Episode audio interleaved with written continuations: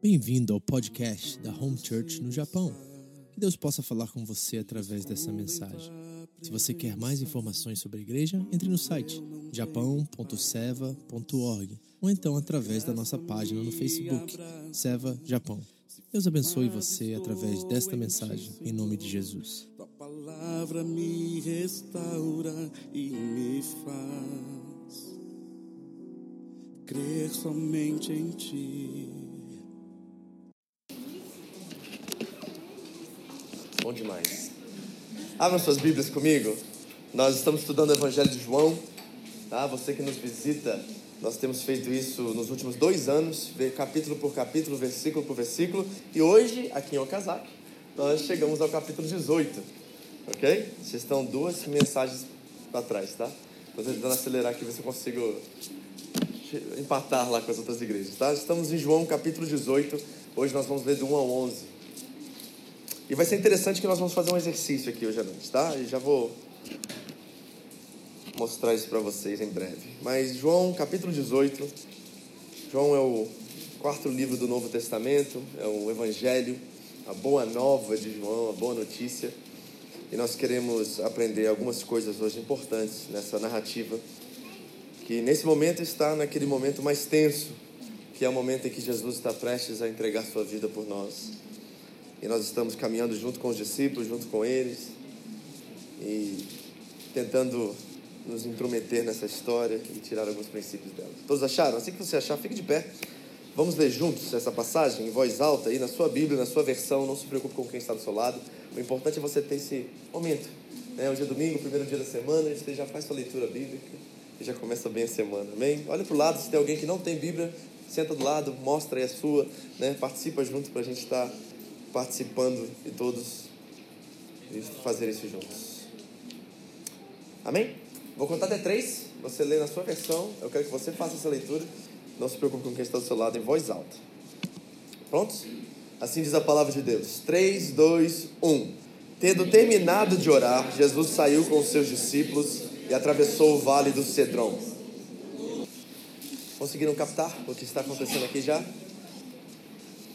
Eu tenho dito a vocês que, na verdade, o meu esforço aqui é tentar clarear um pouquinho mais, mas a Bíblia por si mesma já é suficiente para que você tenha compreensão. Então, nós vamos tentar contextualizar, trazer isso para nós e ver como nós podemos aprender isso. Mas antes disso, eu gostaria de fazer um exercício. Nós vamos fazer um caça-tesouros aqui, ok? Uma dinâmica que eu acho que é interessante, porque eu não sei se você sabe disso, mas quando nós estudamos teologia, nós descobrimos que Mateus, Marcos e Lucas, na teologia, são conhecidos como evangelhos sinópticos. E a palavra sinóptico no grego significa que precisam ser lidos juntos. Por quê? Mateus traz uma perspectiva, é como se você estivesse olhando ou reportando aquela história de, uma, de um viés, de uma perspectiva, de um lado. Marcos está apontando e olhando para isso de outro lado. E Lucas também está olhando para a mesma história e reportando a história de uma outra perspectiva. Então, quando nós estudamos e aprendemos sobre a Bíblia, é necessário que, quando uma passagem está nos evangelhos, que nós Leiamos todas as passagens para entender. E cada passagem interessante é que revela um detalhe que a outra não tem, porque cada um, como um bom jornalista, está reportando a história, que é a narrativa, o que está acontecendo diante deles, e nos está nos apresentando certas perspectivas que são super interessantes. Então eu quero que eu quero fazer um caça-tesouros com vocês hoje aqui, ok? Nós vamos ler os outros três evangelhos na mesma passagem. E eu quero que você identifique um detalhe que não está naquela que você acabou de ler, mas está nas outras. São detalhes específicos, ok? E aí, quando você descobrir, nós não vamos ler publicamente, eu vou deixar você ler em silêncio aí na sua versão, do jeito que está na sua Bíblia. E aí, assim que você descobrir um detalhe diferente ou a mais ou acrescentado, além daquilo que você acabou de ler em João 18, você fala amém, você levanta sua mão onde você está, e aí nós vamos olhar dessa forma para que você veja o todo dessa passagem, que é uma das mais importantes da Bíblia, porque revela o caminho de Jesus até a cruz, até o sacrifício que ele fez por nós, amém? Então vamos para o Evangelho de Mateus primeiro e vamos ver isso. Mateus capítulo 26, a passagem que nós lemos em João está no 47 ao 56, tá? Mateus capítulo 26. Não inicia ainda a leitura, eu vou pedir para você fazer isso em breve. Mateus capítulo 26, do 47 ao 56. Ok, vou, vou anunciar esse, tá? O próximo vocês. Jesus diz assim, presta atenção.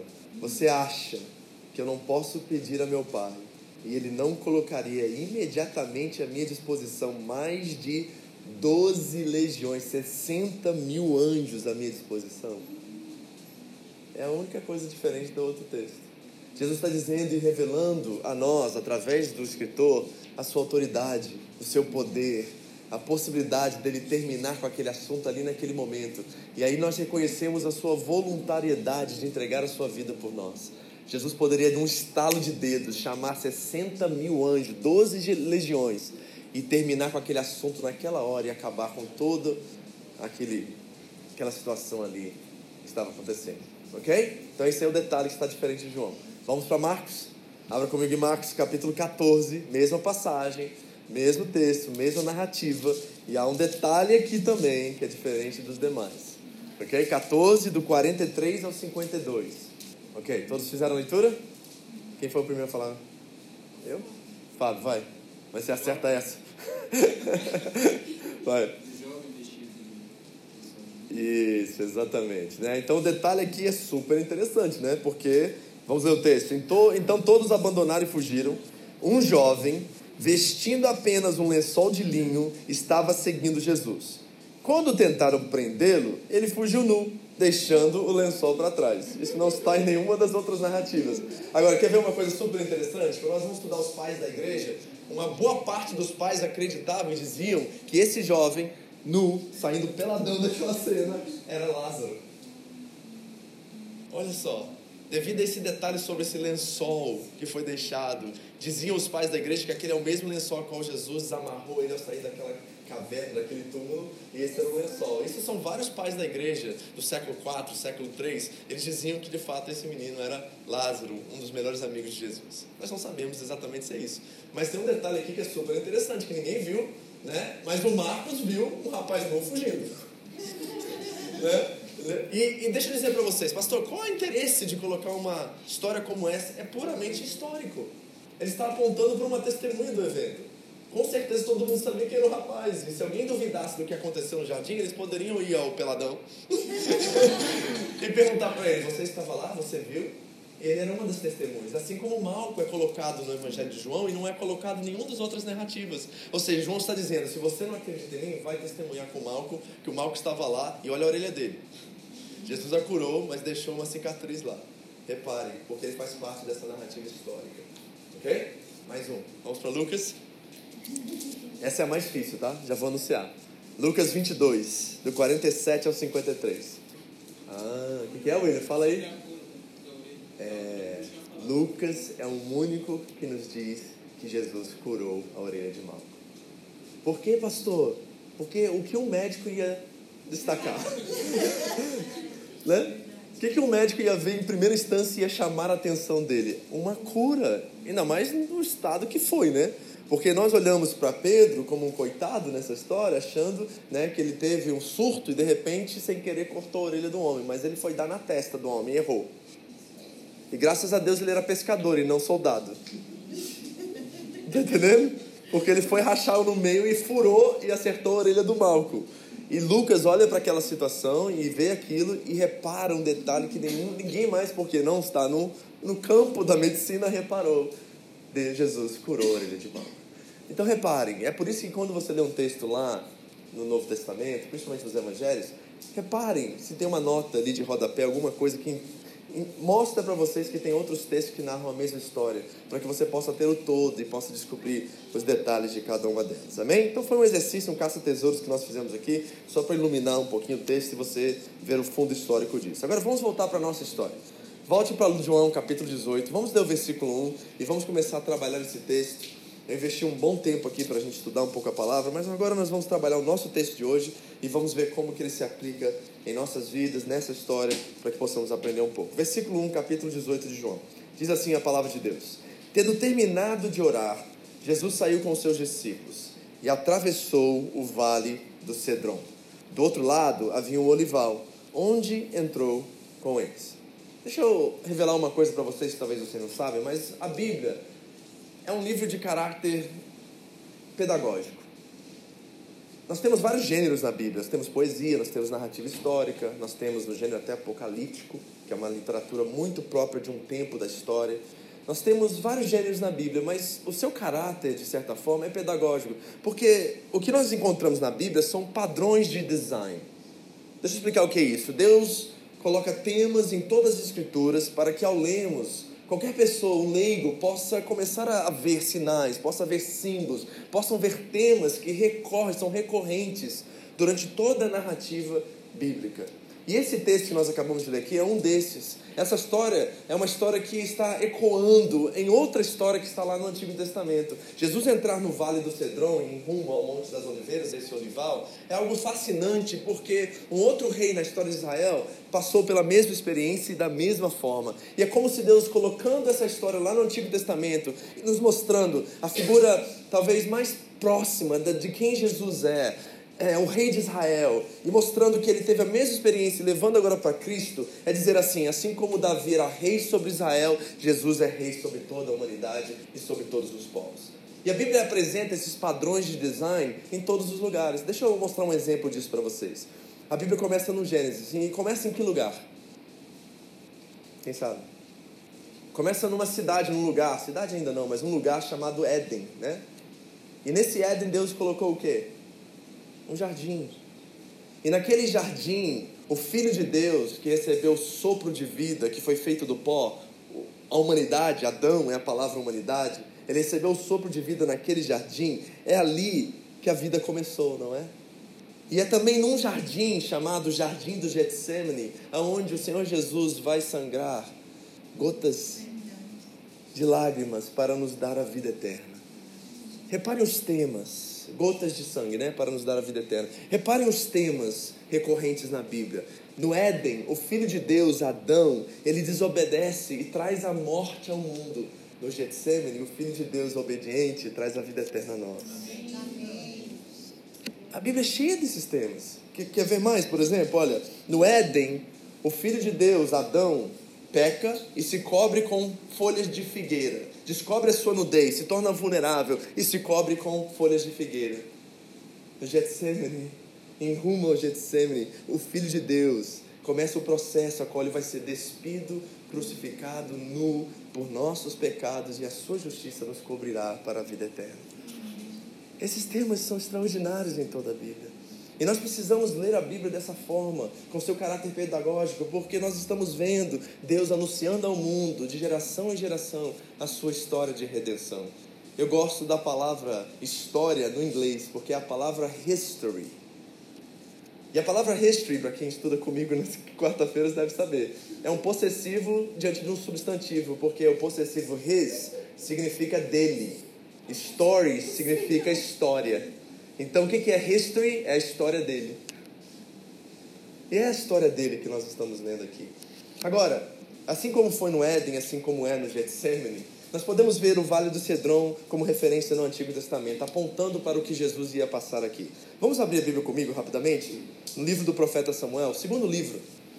Segundo Samuel, capítulo 15. Esse Vale do Cedron traz um paralelo interessante para nós, porque um descendente de Jesus e a maior figura do judaísmo, o rei Davi, vai passar por uma experiência de sofrimento também nesse lugar, apontando para alguém que viria após ele. E nós vamos ver exatamente isso, esse padrão de design que Deus apresenta para nós no texto bíblico. Segundo Samuel, capítulo 15, do 23 ao 27, e depois do 29 ao 30.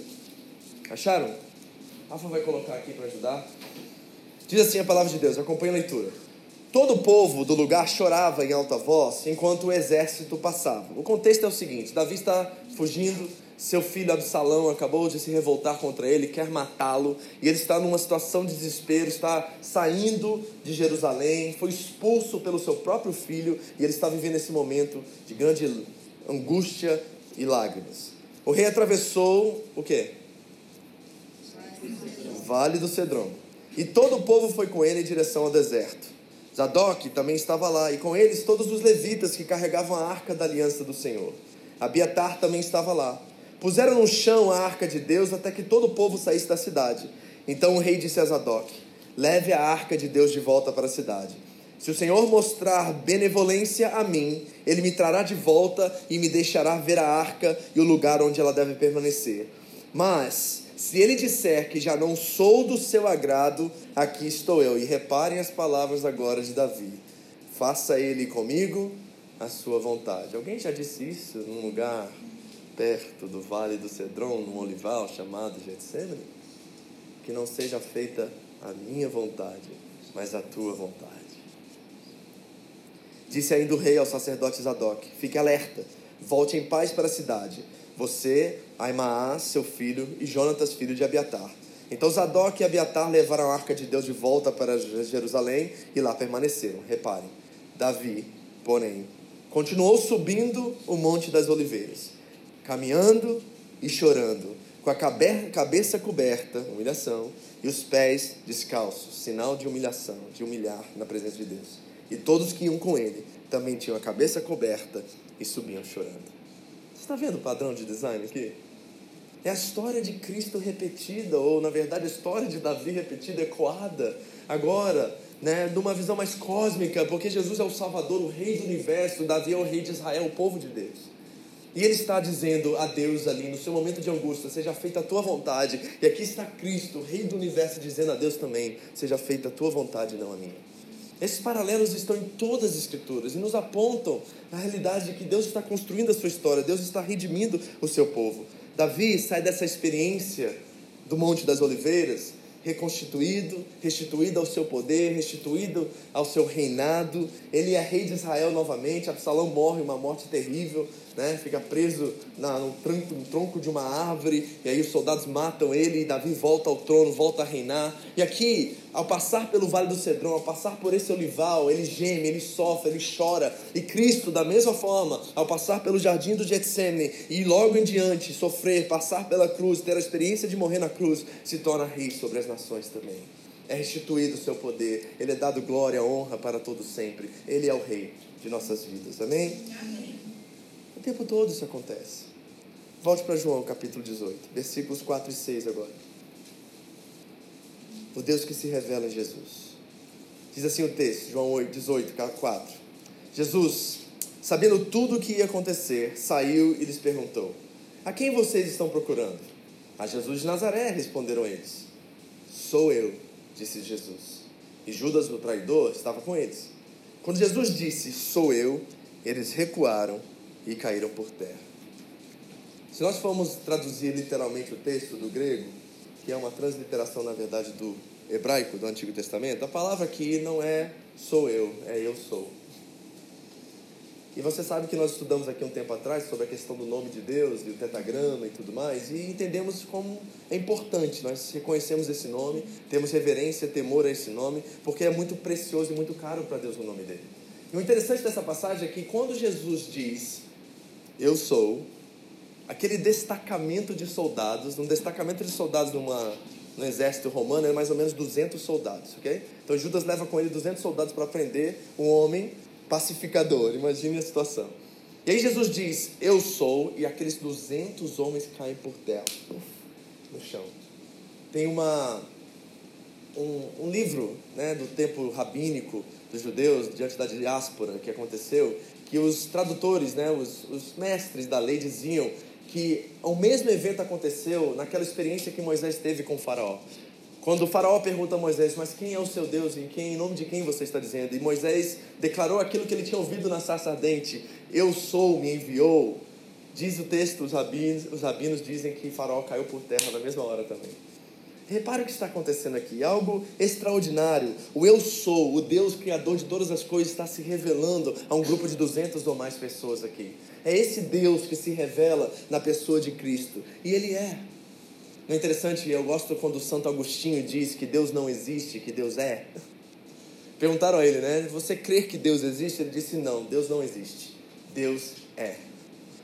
E é exatamente essa categoria de ser que nós estamos conversando aqui. Jesus é Ele, é o Deus encarnado. E isso que João quer nos revelar através desse texto. Por exemplo, em João 8, não sei se você lembra que nós estudamos isso, eles têm, Jesus tem uma troca de conversa com alguns religiosos e fariseus, e eles olham para Jesus e dizem assim: Como você pode dizer que conhece Abraão quando você não tem nem 50 anos? E Jesus diz a eles: Antes de Abraão existir, eu sou. O texto não diz que eles caíram por terra, mas eu tenho as minhas dúvidas. Todas as vezes que isso aconteceu, todo mundo foi para o chão. Porque Deus estava se revelando na pessoa de Cristo.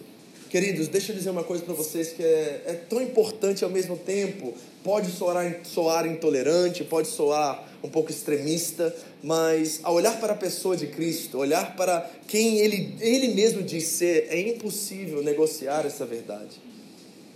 É impossível dizer que Jesus é um profeta, por exemplo, que Jesus é um mestre, um bom homem, um grande filósofo, um grande pensador do seu tempo. Ele não nos deixou essa alternativa. O texto está nos revelando exatamente a razão pelo qual ele vai enfrentar uma cruz. É porque ele diz ser o Deus em carne. Essa é a razão e a única razão e a única opção que nos deixa para que nós possamos conhecê-lo ou não conhecê-lo. Diante das outras religiões do mundo e dessa máxima cultural que nós encontramos hoje em dia, que o importante é você ter um caminho, é importante você é, buscar uma coisa, alguma religião, alguma coisa, Jesus não nos deixa opção para essa escolha. Ou ele é quem ele diz ser, ou ele não é quem ele diz ser. É preto no branco quando falamos de Jesus. Deixa eu dar uma frase para vocês de C.S. Lewis que eu acho que cabe muito bem nessa questão de transmitir corretamente quem Jesus é e entender que ele não é um louco, que ele não é um mentiroso, que ele é alguém a qual se revela como Deus em pessoa. Diz assim C.S. Lewis, escute o que eu vou dizer agora. Estou tentando impedir que alguém repita a rematada tolice dita por muitos a seu respeito. Dizem assim as pessoas. Estou disposto a aceitar Jesus como um grande mestre da moral, mas não aceito a sua afirmação de ser Deus é a máxima da cultura de C.S. Lewis na sua época, do século XX. Essa é a única coisa, ele diz, que não devemos dizer. Um homem que fosse somente um homem e dissesse as coisas que Jesus disse, não seria um grande mestre da moral. Seria um lunático. Ou no mesmo grau de alguém que pretendesse ser um ovo cozido. Ou então o diabo em pessoa. Faça a sua escolha. Ou esse homem era e é o filho de Deus, ou não passa de um louco ou coisa pior. Você pode querer colocá-lo por ser um louco, pode cuspir nele e matá-lo como um demônio, ou pode posternar-se a seus pés e chamá-lo de Senhor e Deus. Mas que ninguém venha, com paternal condescência, dizer que ele não passava de um grande mestre humano. Ele não deixou essa opção e não quis deixá-la. Agora, parece-me óbvio que ele não era nem um lunático e nem um demônio Consequentemente, por mais estranho, assustador e inacreditável que possa parecer, tenho que acreditar a ideia de que ele era e é Deus. Essas são as categorias e as opções que nós temos. E Deus está se revelando a nós nesse texto, mostrando quem verdadeiramente Ele é. E tem um princípio, um conceito que nós precisamos abordar aqui que é muito importante e tem a ver com o texto que nós acabamos de ler, que é o seguinte: quando Deus aparece em cena em qualquer lugar nas Escrituras Sagradas, você pode reparar que ninguém fica de pé. Se é Deus que está se manifestando, não um profeta, não um alguém, mas quando Deus se manifesta nas Escrituras Sagradas, você vê experiência após experiência de pessoas indo ao chão, ou se prostrando, ou caindo de pé. Por exemplo, vou dar alguns exemplos para você entender. Ezequiel capítulo 1, o livro do profeta Ezequiel. Ezequiel, Ezequiel começa a ter uma visão plena, com detalhes do trono de Deus. E o texto no capítulo 1 termina dizendo: E eu apavorado me prostrei e caí nos chãos diante daquela visão. Quer ver outro texto? 2 Crônicas capítulo 5, quando Salomão vai consagrar o templo a Deus. O que acontece? O Shekinah, né? que é a habitação de Deus invade aquele lugar. E todos que estavam ali foram para o chão, caíram diante de Deus. Outro exemplo, em Lucas capítulo 5, nós temos Pedro, a primeira experiência de contato que ele tem com Jesus. Jesus pede com ele que jogue a rede ao outro lado, ele faz aquela multidão, aquela pescaria completa. Ele chega à margem onde Jesus está, e ao chegar e ver Jesus, ele vai para o chão e se prostra em frente a Jesus. Quando Deus aparece em cena, em todo lugar da Bíblia, a mesma expressão acontece: as pessoas caem ou se prostram diante dele. Lembra de Isaías? Ai de mim que estou perdido vendo aquela visão. E ele vai ao chão e ele se prostra diante de Deus. O que está acontecendo aqui, queridos? Que conceito é esse que ninguém consegue ficar de pé na presença de Deus? É um entendimento, é um reconhecimento, é um cair em si. Esse cair, embora seja físico e literal, pelo que nós vemos nas Escrituras Sagradas, na verdade ele também tem um caráter mais é, filosófico, psicológico, no sentido assim, é um reconhecer quem eu sou e reconhecer quem ele é. Por exemplo, quem lembra aqui da parábola do filho pródigo, né? A palavra usada ali, quando ele tem a percepção do lugar que ele está e quem ele é, porque você, você que não conhece a, a história, ou a parábola do filho pródigo, o filho mais novo ele pede a herança do pai, vai ao mundão, gasta com tudo que ele tem, perde toda a sua herança, começa a comer comida com os porcos, e aí de repente o texto diz assim: e caindo em si, e esse cair em si não é que ele foi ao chão, é um reconhecimento de si mesmo. É um reconhecer a situação que ele estava, ele como herdeiro, ele na identidade de ser filho do pai na história, ele cai em si e descobre o que, que eu estou fazendo aqui. É a mesma situação que Elias, por exemplo, em depressão, correndo de uma mulher chamada Jezabel, está dentro de uma caverna, sofrendo, não comendo, não fazendo nada. E Deus olha para Elias e diz assim: Elias, o que, que você está fazendo aqui? Aí não é seu lugar. Então, esse cair em si aqui também tem esse aspecto, sabe, de reconhecer quem nós somos. E quando nós estamos diante de alguém que é tão maior, tão supremo, tão extraordinário, outra categoria de ser do que nós, nós temos essa percepção do nosso tamanho e do dele, e nós caímos em si. E essa experiência precisa ser a experiência do novo nascimento, porque quando eu reconheço quem Deus é e quem eu sou, eu tenho a experiência do que nós, como evangélicos, chamamos de conversão. Eu não gosto do termo, eu acho que nós somos convencidos. Em João 16, Jesus diz que o Espírito, quando o Espírito vier, ele nos convencerá do pecado, da justiça e do juízo.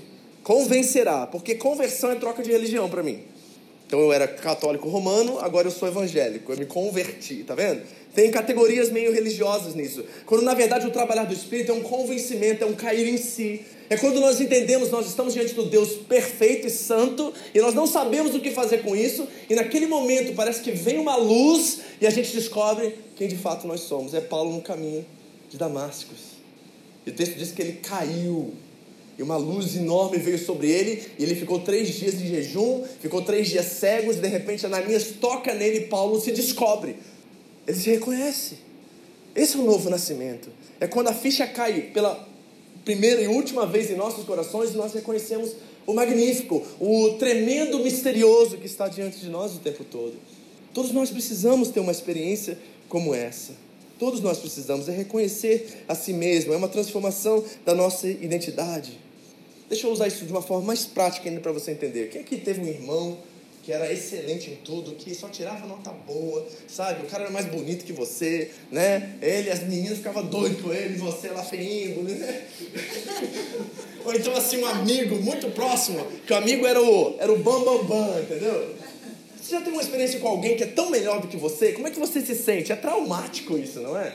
Porque você tenta se esforçar para tirar, chegar no nível, chegar perto dessa pessoa e você não alcança, e você fica desesperado. E é nesse momento que se você não descobrir quem você é, e aquilo que Deus te deu, e aquilo que é próprio seu, ou você vai para um lado ou você vai para o outro, ou você desconstrói uma identidade ou você constrói a sua. Não é assim? E olha, eu estou falando assim de uma experiência talvez na nossa juventude, mas essa experiência acontece todo dia. Quando talvez você vai ao trabalho e descobre que tem uma pessoa lá que é muito melhor que você e aquilo te constrange, aquilo te incomoda, aquilo diz assim: Poxa, será que eu nunca vou conseguir chegar nesse nível? Será que eu nunca vou conseguir alcançar essa pessoa? E aquilo nos constrange, e é traumática essa experiência. E essa experiência é a nossa experiência, a experiência de todos os personagens bíblicos com Deus. Por isso que eles caem em si. Porque naquele momento, ai de mim que estou perdido, ai de mim que sou um homem impuro, com lábios impuros diante de um povo de lábios impuros. Essa experiência precisa estar entre nós. E sabe por que não acontece hoje? E sabe por que tantas péssimas ou más conversões em nosso meio, como igreja evangélica do nosso tempo? É porque nós não entendemos o temor de Deus. Nós não entendemos essa experiência do outro ser desse terrível e misterioso Senhor, que ao mesmo tempo é Pai, ao mesmo tempo é Senhor, que ao mesmo tempo é amigo, que nós conhecemos. A gente ama chamar Jesus e Deus de amigo, né? Só que a gente não gosta de chamar ele muito de Senhor, não gosta de chamar muito ele de juiz, não gosta de chamar muito ele de verdade. Nós gostamos dos termos carinhosos, mas quando nós reconhecemos um padrão, um Deus excelente, perfeito e puro, aquilo causa esse, essa experiência traumática que nós temos com essas pessoas que eu falei. E nós precisamos voltar ao temor a Deus. Porque o texto bíblico, por exemplo, em Hebreus 12, em Deuteronômio 4, Deuteronômio 9, diz que Deus é fogo consumidor. Imagine, O povo de Israel não podia chegar nem à, beira da montanha e tocar em uma pedra ali que eles eram consumidos. Esse outro ser, essa experiência de um Deus amor e um Deus sério, um Deus santo, se ela não estiver muito bem resolvida dentro de nós, nós vivemos o Evangelho de forma rasa. Nós adotamos um sistema de graça barata, sem compromisso, sem reverência, sem saber com quem nós estamos lidando. E aí nós começamos a tratar Deus como nosso amigo. E na verdade ele pode até ser, mas na verdade ele não é. Ele não é. E se nós não temos um nível de reverência ao nos aproximar do trono da graça, embora Jesus já criou, já abriu o caminho, embora Jesus abriu o caminho, ele é tão poderoso, ele é tão outro, que essa experiência tem que causar temor e tremor em mim. Por isso que Paulo vai dizer aos Filipenses que nossa experiência de salvação é com temor e com tremor. As duas coisas precisam estar vivas. E eu creio que nós, como igreja, nos nossos dias, nós temos adotado uma, mas nós gostamos muito da outra. E aí nós não reconhecemos esse Deus que diz eu sou e 200 soldados preparadíssimos para a guerra caem no chão. Porque a gente acha que foi um bando de. Eu falo, não vou falar. Um bando de pessoas comuns fazendo protesto, vindo ver o que estava acontecendo. Mas o texto diz que era um destacamento de soldados. Isso significa que eles estavam altamente preparados para a guerra. Imagine uma palavra derrubar 200 desses homens. De quem nós estamos falando aqui? Jesus não nos dá opção. Ou ele é Deus, ou ele não é Deus. Ou ele é esse que nos diz aqui, que ao mesmo tempo temor, pavor, ou ele não é. E o nosso senso de perigo, eu acho que nós perdemos. E nós precisamos retomar isso. Ao entrar para aquela porta ali, embora seja uma experiência em comunidade, com os amigos, com os irmãos, tem que haver dentro de nós um sentimento, um sentido de que nós estamos também diante do poderoso Deus. Isso aqui não é um simples ato comum de entretenimento ou de ajuntamento, mas algo que se manifesta entre nós que devia deixar-nos de boca aberta. Essas tensões precisam estar ali, sabe, igreja? Porque senão a gente leva oh, a pouco caso a nossa experiência aqui, e aí Deus não opera. E aí a gente vê uma igreja que não está talvez manifestando sinais e dons e curas e milagres entre nós, porque na verdade Deus é mais um entre nós. E não aquele a qual nós reverenciamos, a qual nós amamos, a qual nós damos última importância. É muito sério isso. E isso, eu sei, eu sei que eu corro risco em falar isso, porque a gente já começa a achar assim, então um lugar sagrado, que a gente é assim, né? Será que agora o pão ali é sagrado, as paredes? Será que o povo orou aqui, se entrar aqui, não pode entrar com pecado? A gente começa a trazer isso para um nível tão superficial e tão mesquinho que nós esquecemos que, na verdade, os santos estão sentados nas cadeiras, não são as cadeiras. Nós esquecemos que o santo está entre nós e em nós e não naquilo que nós fazemos. Então, saber lidar com essas tensões o tempo todo é fundamental. Isso deve causar pavor. Mas graças a Deus esse pavor tem solução. Graças a Deus, esse, essa tensão entre Deus amor, Deus santo, ela viva, ela encontra um espaço, ela encontra um lugar onde nós podemos entrar com confiança. É isso que diz o, o escritor a carta aos Hebreus no capítulo 4, né? Porque ele é o sumo sacerdote que adentrou os céus, agora nós podemos entrar diante do trono com graça, encontrarmos graça e misericórdia lá. Para nos socorrer no tempo oportuno ainda. Então tem até resultado, tem até socorro. Agora, como é que eu adentro esse lugar com essas duas tensões vivas dentro de mim? Graças a Deus, Jesus não nos deixe na mão com isso. Porque se nós parássemos somente aqui, eu gostaria até que você pudesse ler Hebreus 12, Deuteronômio 4, Deuteronômio 9 em casa, para você ver essa tensão que existe nesse texto. Se Jesus nos deixasse somente aqui, com eu sou, com um exército de 200 homens caídos, mais os outros, eu creio que os discípulos também foram para o chão, porque ninguém ficou de pé, só pode ficar um de pé, só Deus. Então Jesus ficou de pé ali. Você já viu isso? Imagina isso num filme de Hollywood. Eu sou. E o poeira subindo. Luz, câmera. E só ele de pé. Aí o povo levanta e faz a mesma pergunta. E João, não, sendo, não querendo ser redundante, talvez, não disse que eles caíram de novo. Mas tem uma grande probabilidade que eles caíram de novo, porque ele disse de novo: Eu sou. Como é que nós adentramos essa pessoa e como é que nós vivemos com uma pessoa que é tão santa, tão outra de nós? Ele nos dá a solução no texto. Vai para o versículo 8 e 9 agora, João 18. Eu vou dizer já para vocês o que, que é: é substituição. A solução para entrarmos com cuidado e ao mesmo tempo sermos aceitos é substituição. Olha o que diz o texto. Respondeu Jesus: Já disse a vocês que sou eu. E se vocês estão me procurando, deixam ir embora esses homens. Isso aconteceu para que se cumprisse as palavras que ele dissera: Não perdi nenhum dos que me deste. Não perdi nenhum dos que me deste. Agora, essa palavra deixam, deixem ele ir é muito interessante. Por quê? Porque quem deveria ser preso naquele acontecimento ali? Todos os discípulos. Era para pegar o camburão da polícia e trazer. E todo mundo entrar no camburão e ir para o pretório. Não era só Jesus o problema. Era uma, uma o que eles chamavam naquela época a seita do caminho. Era o Jesus e os demais que estavam seguindo a ele. Todo mundo deveria ser preso, mas só Jesus foi preso. E por quê? Porque Jesus fez algo aqui que é extraordinário, que infelizmente no português nós não conseguimos compreender completamente. Na verdade, no grego, a palavra deixem ele ir é a mesma palavra para perdoem eles. É como se Jesus dizendo assim: Olha, eu sou o culpado, eu assumo toda a responsabilidade, eu assumo toda a culpa do que vocês estão fazendo aqui. Levem a mim e perdoem a eles. Eu sou o único culpado dessa situação. É isso que Jesus está dizendo. E é por isso que os soldados somente prendem Jesus, porque ele confessa e recebe toda a culpa e tudo sobre ele. O que nos faz olhar para Deus com amor e como amigo e como pleno e como alguém que nós temos acesso é exatamente o fato que Jesus uma vez também disse a nós: perdoe ele, Pai, porque ele não sabe o que ele faz.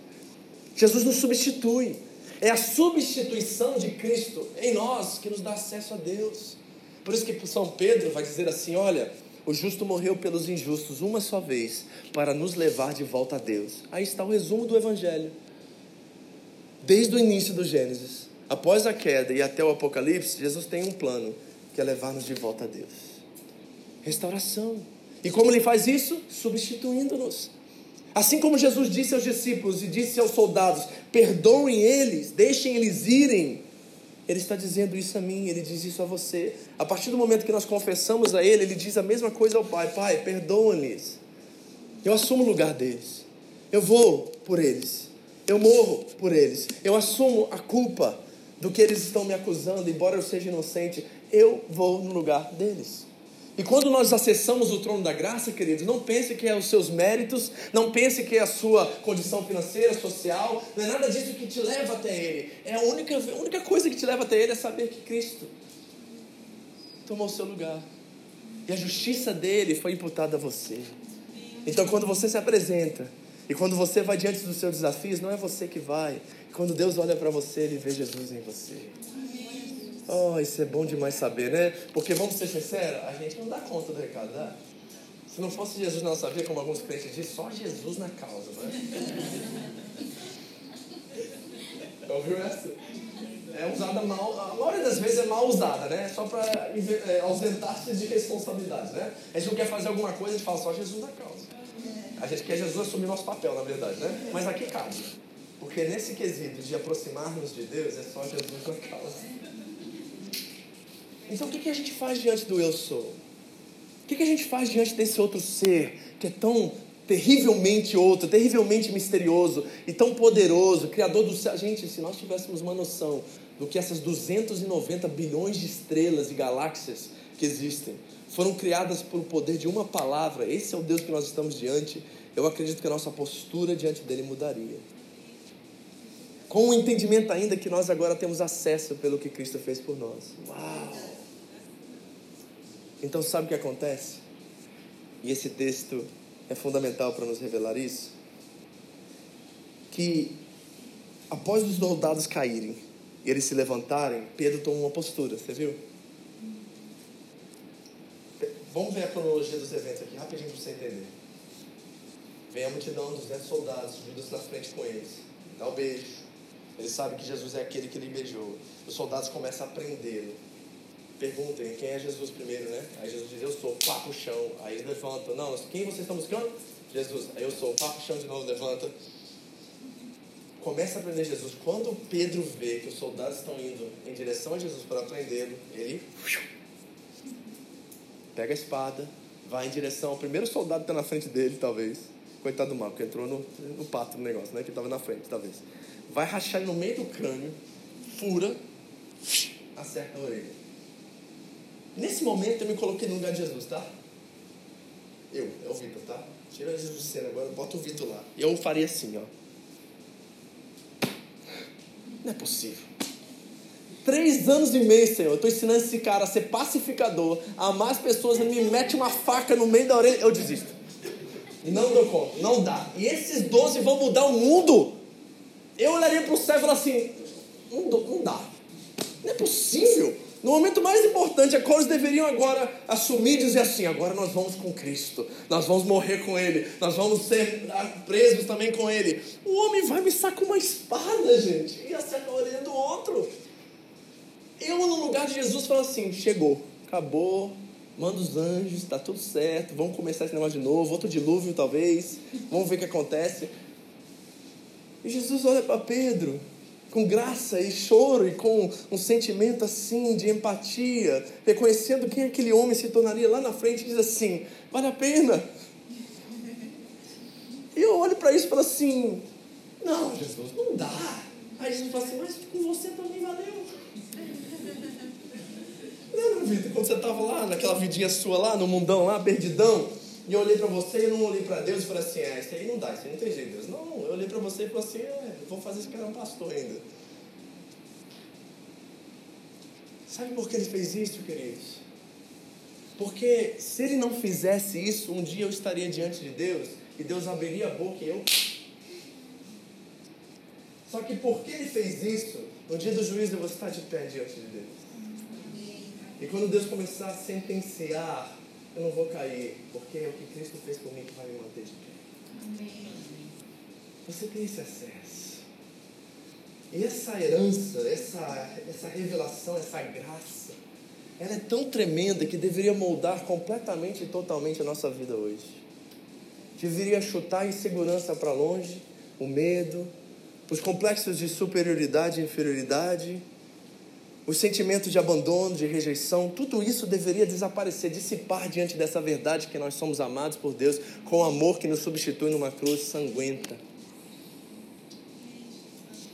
E quando o bichinho do ressentimento, da amargura começar a falar no seu coração, você lembre que o Criador dos céus e da terra enfrentou uma cruz por você e que dissipe todo e qualquer sentimento e complexo da sua vida para que você possa viver a verdade que Ele tem.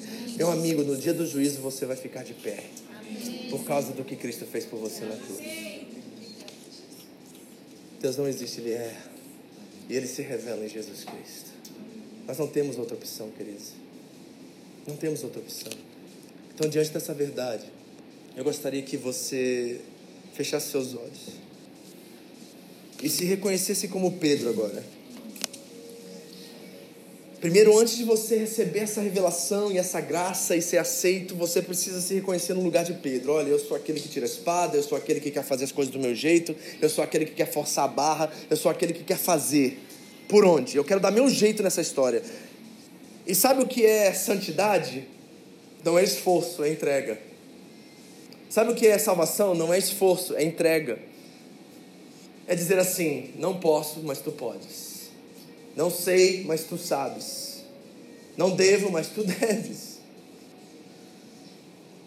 E aí, quando nós nos encontramos nesse lugar, queridos, de filhos, filhas, a nossa identidade encontra chão para pisar e os nossos medos começam a vazar. Vai embora. Por causa de Jesus. Porque Ele disse a você um dia: deixe Ele ir, perdoe você hoje tem acesso ao Pai e à vida eterna. Eu gostaria de dar uma oportunidade se alguém está aqui nessa noite e precisa se reconciliar com Deus e precisa receber a Cristo como Senhor de verdade. Eu quero fazer um apelo que eu nunca faço. Porque acredito que essa mensagem foi encaminhada para você nessa noite, para você reconhecer Deus como Deus. De você, para você de uma vez por todas reconhecer que você está diante do terrível, misterioso, e do Pai amado que deu a vida dele por você em Cristo Jesus.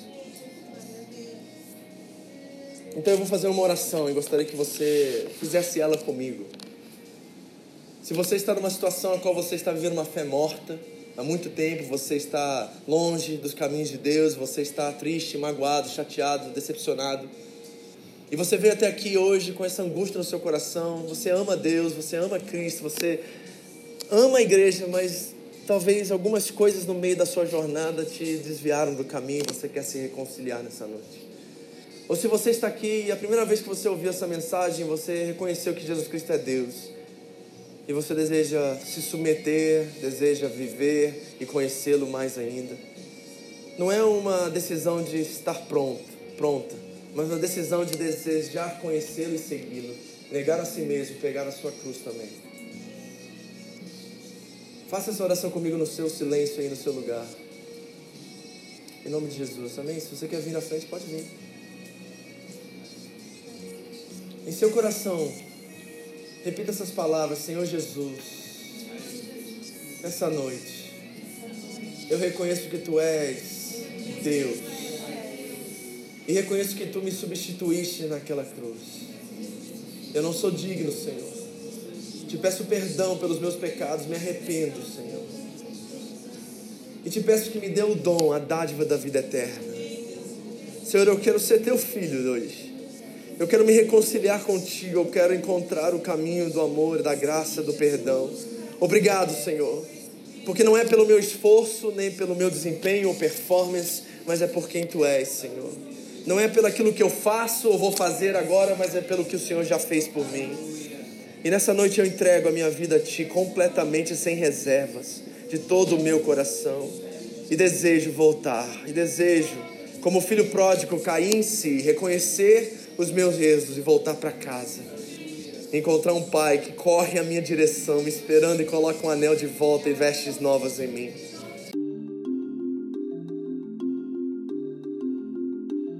Essa foi mais uma mensagem da Home International Church no Japão. Para mais informações sobre a igreja, entre no site japão.seva.org ou na nossa página no Facebook, Seva Japão, ou através do iTunes Podcast Seva Japão Mensagens. Deus abençoe você e a sua família, em nome de Jesus.